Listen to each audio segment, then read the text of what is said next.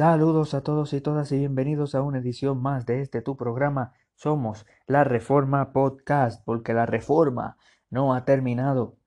En esta edición de Somos la Reforma Podcast queremos continuar con esta nueva serie eh, sobre las doctrinas de la gracia que habíamos comenzado en el episodio anterior, hablando sobre la U del tulip la elección incondicional, que es la doctrina calvinista, en contra versus eh, la doctrina de la elección condicional.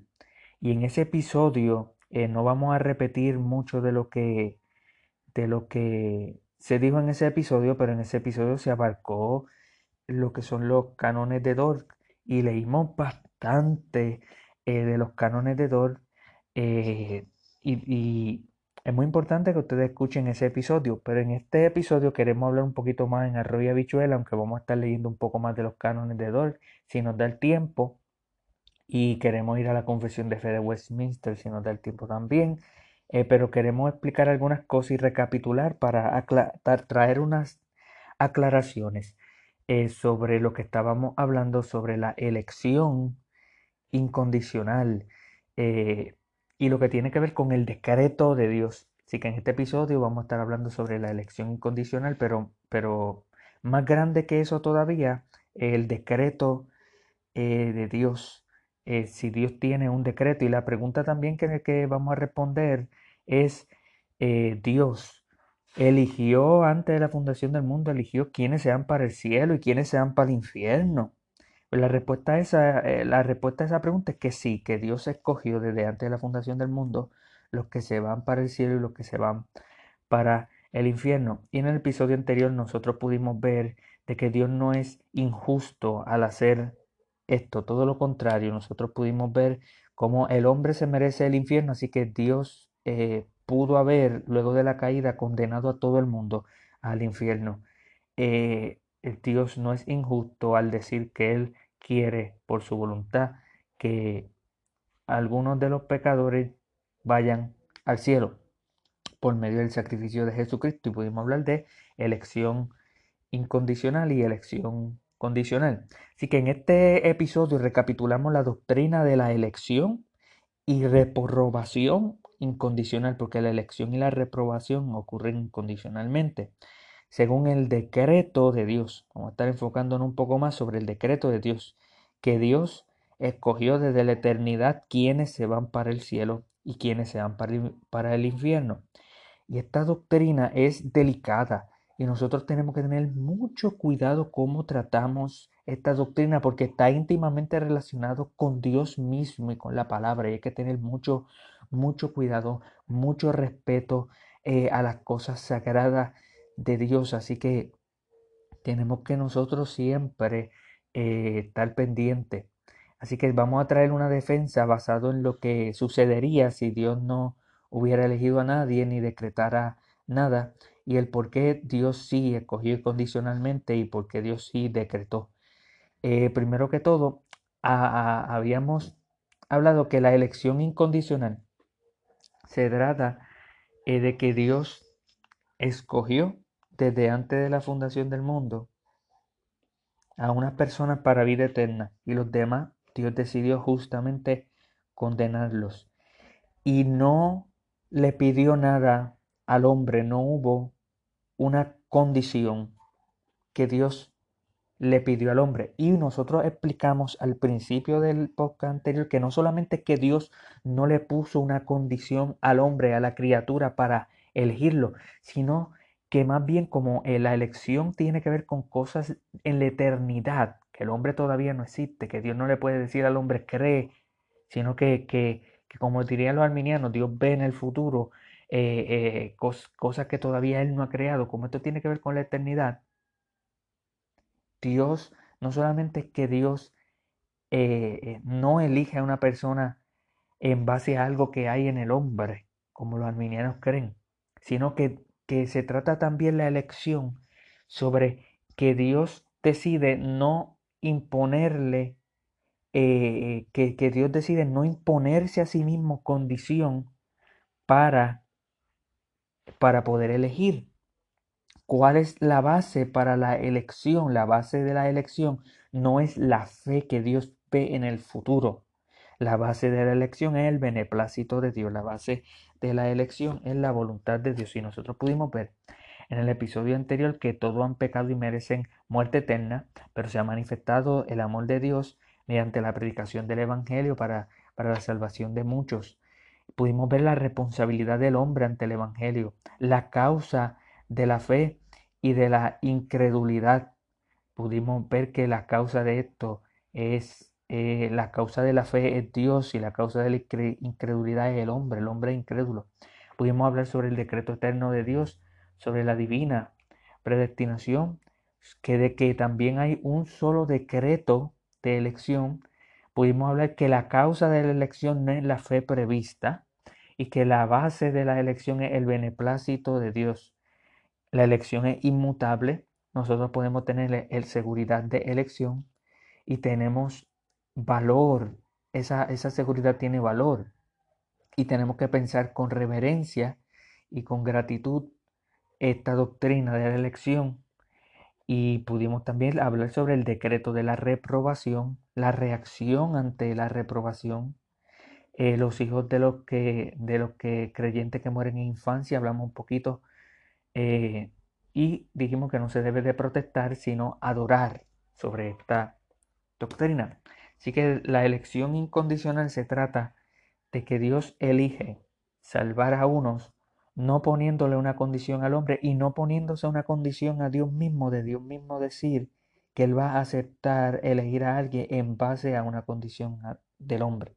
Así que yo espero que ustedes hayan entendido un poquito el, ángulo que quería coger es explicar que no solamente se trata de elegir en base a una condición al hombre, como dirían los arminianos, sino que Dios eh, elige, según los arminianos, que Dios se autoimpone, que Dios se autoimpone que Él va a elegir en base a algo que no está en Él, que está fuera de Él, que, que, está, que Dios se autoimpone que va a escoger a alguien para salvación desde antes de la eternidad, desde la eternidad misma.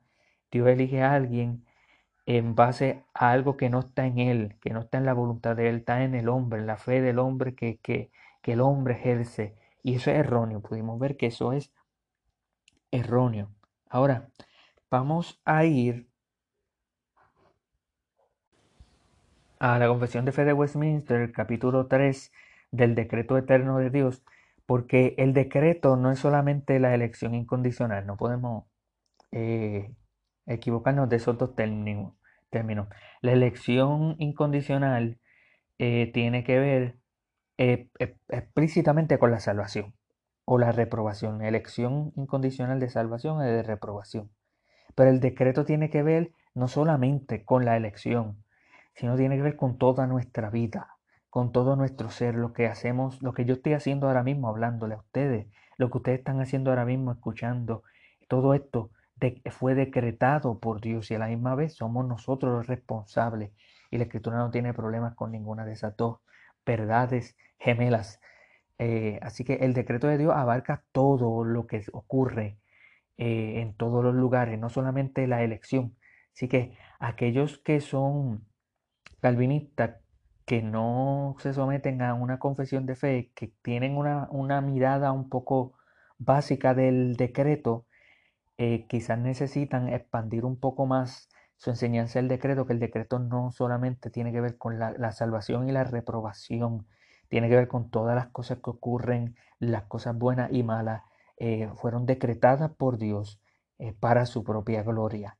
Así que sobre el decreto de Dios dice la sección 1, Capítulo 3 del decreto eterno de Dios dice, Dios desde toda la eternidad por el sapientísimo y santísimo consejo de su propia voluntad ordenó libre e inmutablemente todo lo que acontece. Efesios 1.11, Romanos 9.15 y el verso 18, Romanos 11.13. Pero de tal manera que Él no es el autor del pecado. Santiago 1.13, así lo dice Santiago 1.17, 1 Juan 1.5. Ni violenta Dios no violenta la voluntad de las criaturas, ni quita la libertad o contingencia de las causas secundarias, sino que más bien la establece. Mateo 17, Juan 19, 11, Hechos 2, 23, Hechos 4, 27, 28, Proverbios 16, 33. Esto más adelante en un episodio futuro, cuando, hablamos cuando hablemos sobre total depravación y libre albedrío, vamos a explicar lo que son primeras causas y causas secundarias. Pero lo que te está dejando saber la confesión de fe de Westminster es primero que todas las cosas fueron desde toda la eternidad decretadas por Dios. Dios ordenó libremente, inmutablemente todo lo que va a ocurrir. Pero Dios no es el autor del pecado porque Dios no es el que peca. Y la escritura dice que Dios no es tentado de nadie, ni puede ser tentado por el mal. Eh, él no tienta a nadie porque Dios no, no peca. No hay tinieblas en Dios. El autor del pecado es aquel que peca, que es el hombre. Eh, y no solamente eso, si Dios no violenta la voluntad de las criaturas, eh, ni le quita la, la, la libertad, la contingencia de las causas secundarias. O sea, las causas secundarias son lo que nosotros hacemos todos los días, las decisiones que tomamos. Las causas primarias, eso tiene que ver con el decreto de Dios, con las cosas de Dios. Pero nosotros tenemos que ver que hay una armonía, hay una compatibilidad. Los calvinistas somos compatibilistas, no somos hiperdeterministas ni tampoco somos autonomistas univocalistas. Somos compatibilistas. Vemos que hay una compatibilidad entre el decreto de Dios eh, y eh, las acciones que, que llevan a cabo el hombre. Después vamos a explicar eso, continuamos leyendo. Aunque Dios sabe todo lo que podría o puede acontecer bajo todas las condiciones posibles, sin embargo, no ha decretado Dios nada porque lo previó como futuro o como aquello que acontecería bajo tales condiciones. ¿Por qué? porque, porque es Dios quien hace, es Dios quien, quien controla todas las cosas. Entonces, si tenemos a Dios viendo el futuro que Él todavía no ha creado, que Él todavía no ha eh, eh, provisto, que Él todavía no ha, no ha, no ha hecho, eh, tenemos entonces a Dios basándose en algo que Él ve fuera de Él que va a ocurrir. Y pues eso no es correcto. si nosotros vamos, 1 Samuel 23, 11 al, al, al 12, Mateo 11, 21 al 23, Hechos 15, 18, entre otros versos, hablan eh, de ahí la confesión nos saca esos versos. Sección 3. Por el decreto de Dios y para la manifestación de su gloria, algunos seres humanos y ángeles son predestinados y preordenados para vida eterna y otros para muerte eterna. 1 Tesalonicenses 5:21. Dice eh, te encarezco delante de Dios, del Señor Jesucristo y de sus ángeles escogidos, que guarde estas cosas sin prejuicio, no haciendo nada con parcialidad. Eh, en Romanos 9, 22 y 23 habla sobre eso, Efesios 1, 5 y 6, Proverbios 16, 4. Así que no quiero que ustedes digan que la confesión se está inventando algo, está citando textos bíblicos que ustedes lo pueden buscar. Estos, ángeles y seres humanos, así predestinados y preordenados, están particularmente e inmutablemente designados y su número es tan cierto y definido que no se puede aumentar ni disminuir. Aquellos de la humanidad que están predestinados para vida, Dios, según su eterno e inmutable propósito y el consejo secreto y beneplácito de su voluntad, los ha escogido en Cristo para gloria eterna. Te da muchos versos ahí, Efesios 1.4, Efesios 1.9, Efesios 1.11, Romanos 8.30, segundo de Timoteo 1.9, segundo de primera Tesalonicenses 5.9. Te, te habla alguno de esos versos. Dice, antes que fueran puestos los cimientos del mundo, por su pura y libre gracia y amor. Y amor sin la previsión de la fe o buenas obras o la perseverancia en ninguna de ellas, o de cualquier otra cosa que haya en las criaturas como condiciones o causas que los muevan a ello. Romanos 11, eh, Romanos 9, 11 dice, pues no habían hecho, ni, ni, habían nacido, ni hecho ni bien ni mal, para que el propósito de Dios conforme a la elección permaneciese no por obra, sino por el que llama. Así que Dios predestina no por algo que hay fuera de Él, la fe, las buenas obras, la perseverancia de las personas que Él ve en el futuro. No, es por la voluntad de Dios, porque así es que Dios quiere. Y todo para la alabanza de la gloria de su gracia. Romanos 9:16, Efesios 1:4, Efesios 1:9, Efesios 1:6. Puesto que Dios ha designado a los, elegidos a los elegidos para gloria, así también por el eterno y más libre propósito de su voluntad, ha ordenado todos los medios para ello por lo cual los que son elegidos, estando caídos en Adán, son redimidos por Cristo, eficazmente llamados a la fe en Cristo por su Espíritu, que obra su debido tiempo, justificados, adoptados, santificados, y por su poder son guardados para salvación por medio de la fe. No hay otro no hay otros que sean redimidos por Cristo, eficazmente llamados, justificados, adoptados, santificados y salvos, sino solamente los elegidos. Juan 17, 9 dice, yo ruego por ellos, no por el mundo, sino por los que me distes, porque tuyos, tuyos son. Qué terrible, ¿verdad? No por el mundo, los que tú me diste, no todos fueron dados a Jesucristo. Juan 6, 64 al 65 dice, y sabemos que a los que... Eh, perdón, no es Juan, es Romano. Eh, Romano 8, 28 eh, en adelante. Y sabemos que los que aman a Dios, todas las cosas le ayudan a bien. Entonces a los que conforme a su propósito son llamados. Porque a los que antes conoció, también los predestinó para que fuesen hechos conforme a la imagen de su Hijo para que él sea el primogénito entre muchos hermanos. Estas son cosas que Dios hace. El hombre no tiene cooperación porque el texto no dice que el hombre coopera en eso. Dios es quien predestina. Y a lo que predestinó antes de la fundación del mundo, ¿qué dice? Y a esto llamó en tiempo. Y a lo que llamó esto también justificó. Y a lo que justificó esto también glorificó. ¿Qué pues diremos? Si Dios por nosotros, ¿quién contra nosotros? Y el que no escatimó ni a su propio Hijo, sino que lo entregó por nosotros, ¿cómo no nos dará también con él todas las cosas? Así que nosotros tenemos textos que hablan sobre eso. Juan 6, 44 dice, nadie puede venir a mí si el Padre no le trae, yo le resucitaré en el día postrero.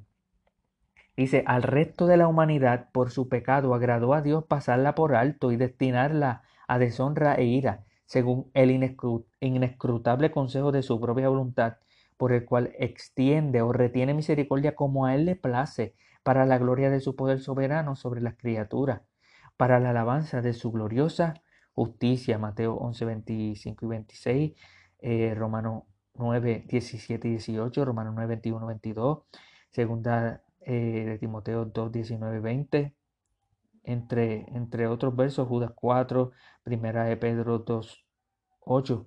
Así que esto se trata de que Dios pueda hacer como Él PTS en cuanto a la elección. Él decidió a los demás no salvarlo. ¿Para qué? Para su gloriosa justicia. Esto es algo que tenemos que aceptar y tiene que ver con la santificación nuestra para poder aceptarlo. Y es muy importante que ustedes comprendan que las confesiones de fe son eh, confesiones eh, de fe que nos dan un resumen de la doctrina. ¿Por qué? Porque hay personas que creen en doble predestinación y quizás no están de acuerdo con que dice agradó a Dios pasarla por alto y eso de pasarla por alto, ¿es consistente con doble predestinación o no?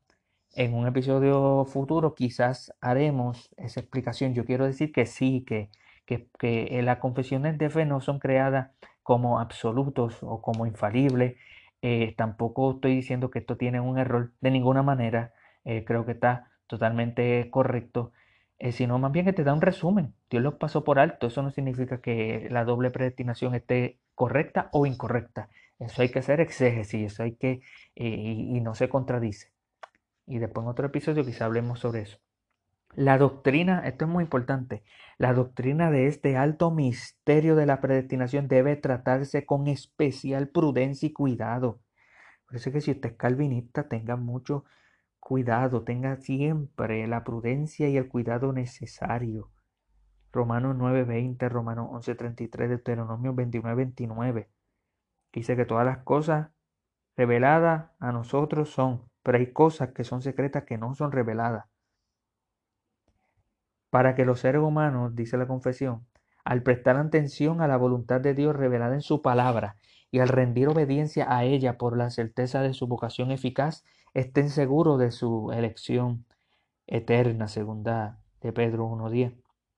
Así que esta doctrina debe ser motivo de alabanza, reverencia y admiración a Dios. Efesios 1.6 para la alabanza de la gloria de su gracia con la cual nos hizo aceptos en el amado. Y Romanos 11.33. Y de humildad debe de ser esta doctrina.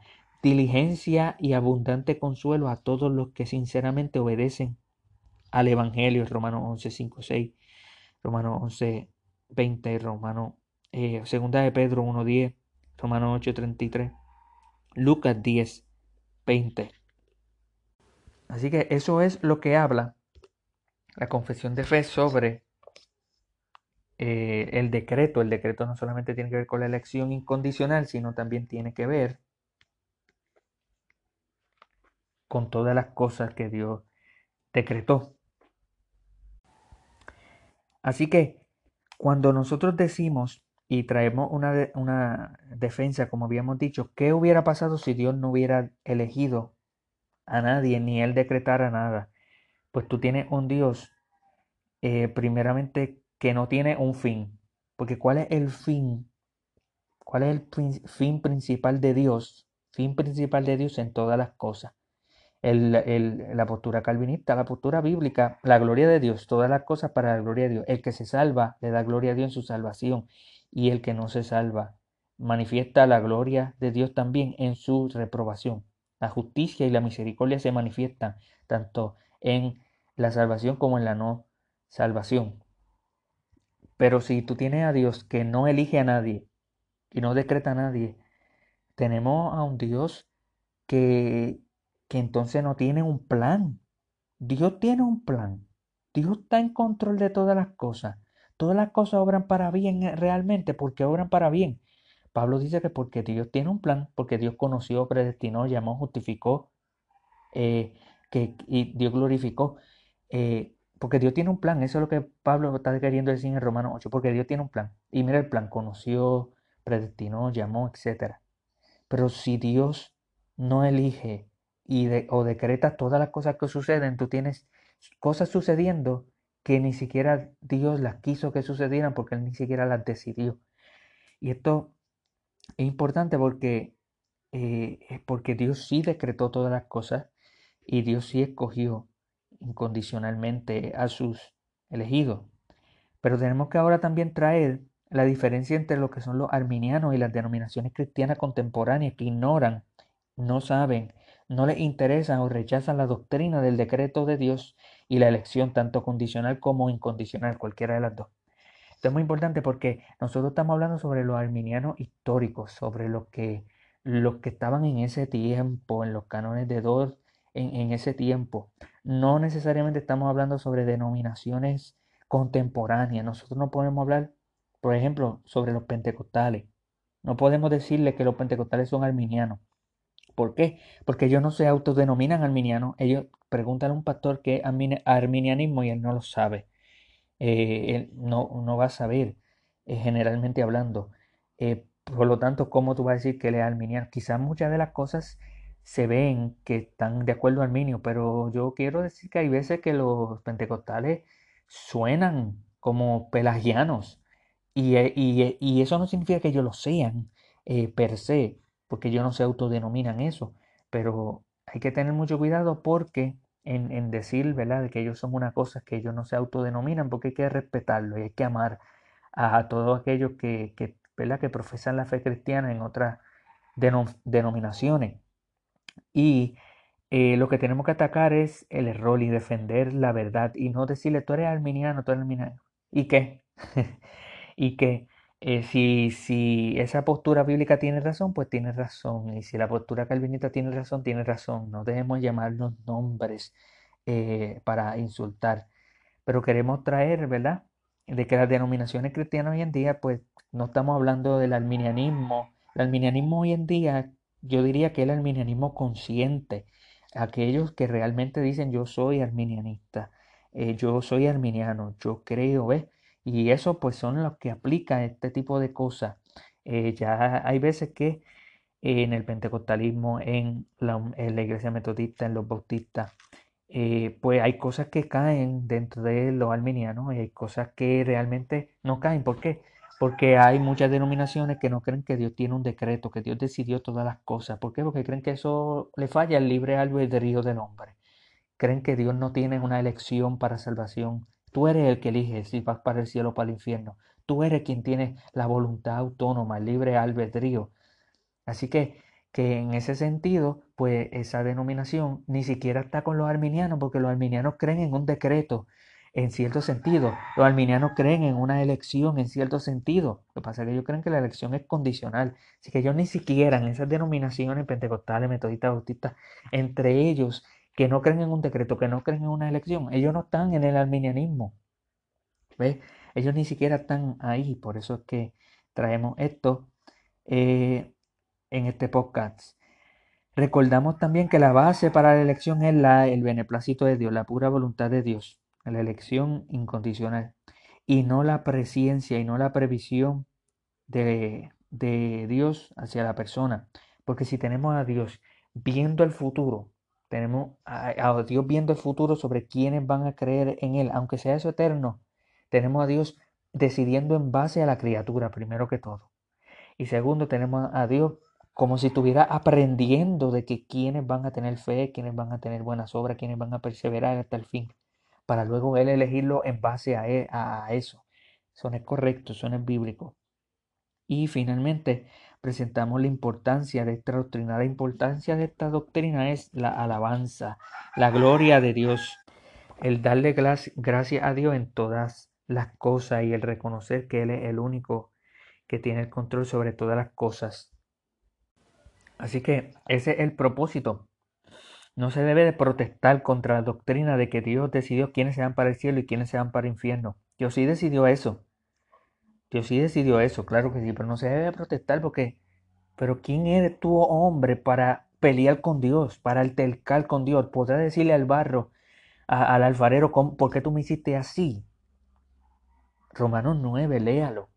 Eh, nadie puede protestar en contra de esta doctrina porque nadie puede protestar en contra de Dios, nadie puede sostenerse en pie, nadie puede decirle a Dios qué tú haces, como dicen Job.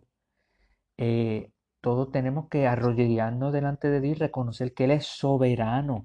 El soberano no somos nosotros, el soberano es Dios.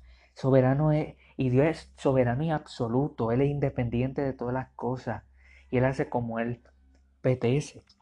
Amén. Así que antes de terminar esta edición, eh, quiero poder eh, leerles las condenaciones de los errores de los arminianos y la respuesta eh, calvinista para que ustedes vean la diferencia y poder terminar con esa clara diferencia entre ambos sobre la elección y la reprobación incondicional. Una vez declarada la doctrina ortodoxa de la elección y la reprobación, el sínodo condena los siguientes errores.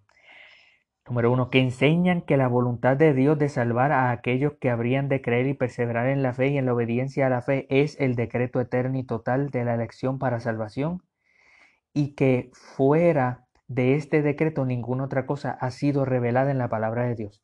La respuesta es que eso, es incorrecto, es un error.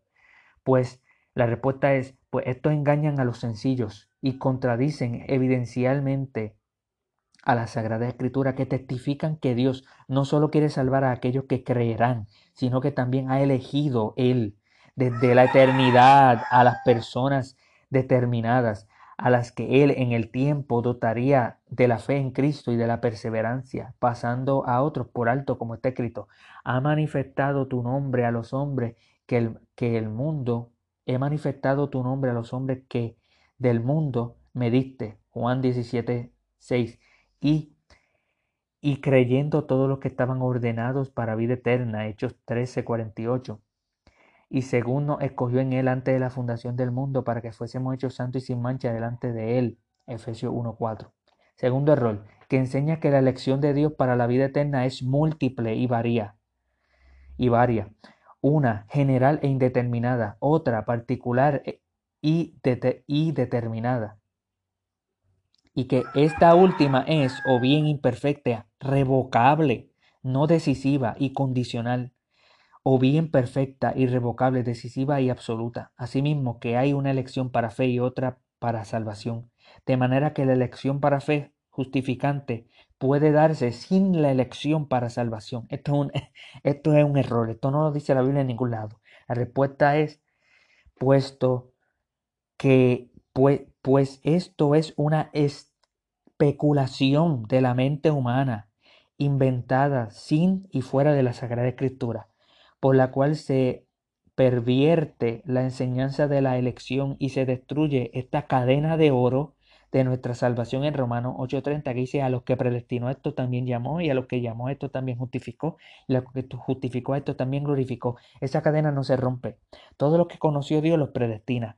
Todo lo que eh, predestinó llama. Todo lo que llama justifica. Todo lo que justifica, Él glorifica. Esa es la cadena. Esa cadena no puede romperse. Todo lo que Dios conoce, y conocer no es solamente el ver el futuro, no, conocer ese. Adán conoció a Eva y produjo a quien, a Caín y Abel. Eh, José conoció a María y ¿qué tuvieron? Hijos. Conocer es una acción de amor, es una acción de, eh, es una elección y no del hombre. Es Dios quien conoce, es Dios quien predestina, es Dios quien llama, es Dios quien justifica, es Dios quien glorifica. Esto no hay cooperación del hombre. Así que el tercer error es que enseñan que el beneplácito y el propósito de Dios de los que la escritura habla en la doctrina de la elección no consisten en que Dios ha elegido a algunas especiales personas sobre otras, sino en que Dios de otras, de entre todas las posibles condiciones, entre las que también se llama las obras de la ley, o de entre el orden total de todas las cosas, ha escogido como condición de salvación el acto de la fe, no meritorio por su naturaleza ni su obediencia imperfecta, a los cuales por gracia habría querido tener por una obediencia perfecta y considerar como dignos de la recompensa de la vida eterna. Esto es un error también. La respuesta calvinista es, pues con este error infame se hace inválidos el beneplácito de Dios y el mérito de Cristo y por medio de las sofismas inútiles se desvía a los hombres de la verdad, de la justificación gratuita y de la sencilla y de la sencillez de la Sagrada Escritura y se acusan de falsedad a esta sentencia del apóstol Pablo, de Dios, quien nos salvó y llamó con llamamiento santo, no conforme a nuestras obras, sino según el propósito suyo y la gracia que nos fue dada en Cristo Jesús antes de los tiempos de los siglos, según de Timoteo 1.9 llamamiento santo, llamamiento que nos separa. Muy importante eso. El cuarto error de ellos, que enseñan que en la elección para fe se requiere esta condición previa, que el hombre haga un recto uso de la naturaleza natural, de la luz de la naturaleza, perdón.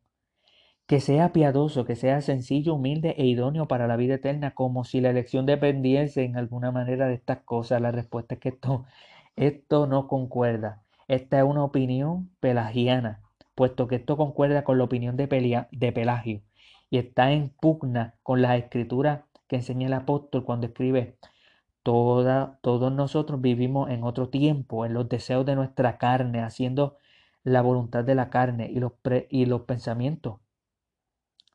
Y, y de los pensamientos, y éramos por naturaleza hijos de ira, lo mismo que los demás. Pero Dios que es rico en misericordia por su gran amor, que nos amó, aun estando en nuestro, aun estando en nuestro, en, eh, muertos en pecado, nos dio vida juntamente con Cristo, por gracia soy salvo, y juntamente con Él nos resucitó y asimismo nos hizo sentar en lugares celestiales con Cristo Jesús. Porque por gracia soy salvo por medio de la fe, y esto no de vosotros, por un don de Dios, no por obra, para que nadie, nadie se gloríe. Efesios 2, 3 al 9. El quinto error que enseñan que la elección imperfecta y no decisiva de determinadas personas para salvación tuvo lugar en virtud de previstas la fe, la conversión, la santificación y la piedad, las cuales o bien tuvieron un comienzo o, bien se desarrollaron incluso durante un cierto tiempo, pero que la elección perfecta y decisiva tuvo lugar en virtud de prevista la perseverancia hasta el fin de la fe, en la conversión, era la santidad y en la piedad, y que en esto es la gracia y la dignidad evangélica.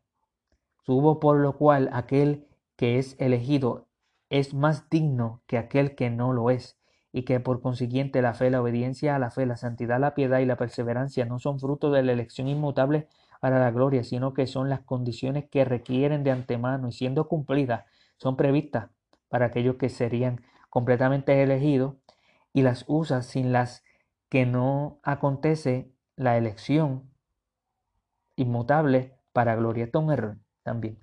La respuesta es lo cual está en pugna con las escritura que involucra constantemente en nuestro, que inculca constantemente en nuestro corazón y nos hace oír estas expresiones y otras semejantes, pues no había aún nacido ni había hecho aún ni bien ni mal, para que el propósito de Dios conforme a la elección permaneciese no por obra, sino por aquel que llama, Romanos 9:11, y creyeron todos los que estaban ordenados para vida eterna, Hechos 13:48 según nos escogió en él antes de la fundación del mundo para que fuésemos santos y sin mancha delante de él, Efesios 1.4. No me elegisteis vosotros a mí, sino que yo os elegí a vosotros. Juan 15.16. Y si por gracia, ya no por obra.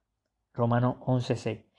En esto consiste el amor, no en que nosotros hayamos amado a Dios, sino en que Él nos amó a nosotros y envió a Jesús y envió a su Hijo en propiciación por nuestros pecados. 1 Juan 4.10.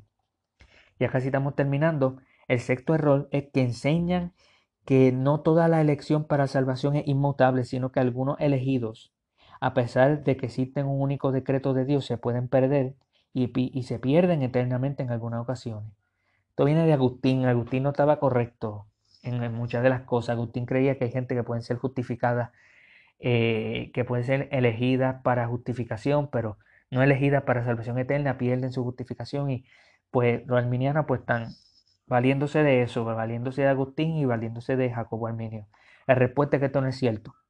Con tan grave error, hacen mudable a Dios y echan por tierra el consuelo de los piadosos, por el cual se apropian la seguridad de su elección y contradice la Sagrada Escritura que enseñan que engañarán, si fuera posible, a luz aún a los elegidos, si fuera posible, que eso significa que no es posible. Mateo 24, 24. Que de todo lo que me diere, no pierda yo nada. Juan 6, 39. Y al que los predestinó esto también llamó, y a los que llamó esto también justificó, y a los que justificó esto también glorificó. Romanos 8, 30. El séptimo error que enseñan que en esta vida no hay fruto alguno ni ningún sentimiento de la elección inmutable, ni, ni tampoco seguridad, sino la que depende de una condición mutable e incierta. Esto es un error. La escritura no enseña eso. Pues además de que es absurdo suponer una seguridad incierta.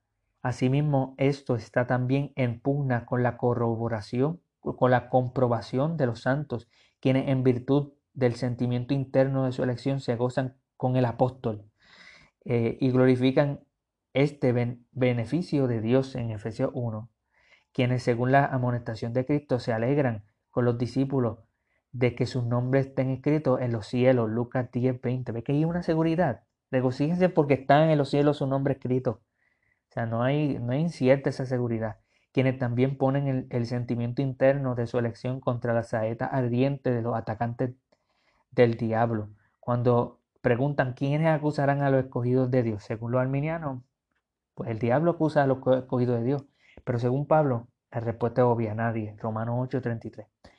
La séptima, eh, la octava, dice que enseñan, eh, octavo error, que enseñan que Dios meramente en virtud de su recta voluntad a nadie ha decidido dejar en la caída de Adán y en la común condición de pecado y condenación, o pasarle por alto a nadie en la comunicación de la gracia que es necesaria para la fe y la conversión. O sea, que, Dios va a salvar a todo el mundo. Esa es la pregunta para el arminiano. Si Dios no deja a todo el mundo en Adán, Dios no los pasa por alto, Dios no los condena, sino que Dios les comunica gracia y la fe necesaria para su conversión. Todo el mundo se va para el cielo, no existe el infierno. Si existe el infierno es por voluntad de Dios, ¿verdad? Déjame leer, leer la respuesta de los calvinistas. Dice, pues esto es cierto, de manera que de quien quiere tiene misericordia y al que quiere endurecer, endurece. Romano 8, Romanos 9, 18, perdón. Y esto también, dice la escritura, porque a vosotros os es dado saber los misterios del reino de Dios, mas a ellos no les es dado. Mateo 13, 11. Asimismo te alabo, Padre, Señor de los cielos y de la tierra, porque escondiste estas cosas de los sabios y de los entendidos y las revelaste a los niños. Sí, Padre, porque así te agrado. Mateo 11, 25 y 26.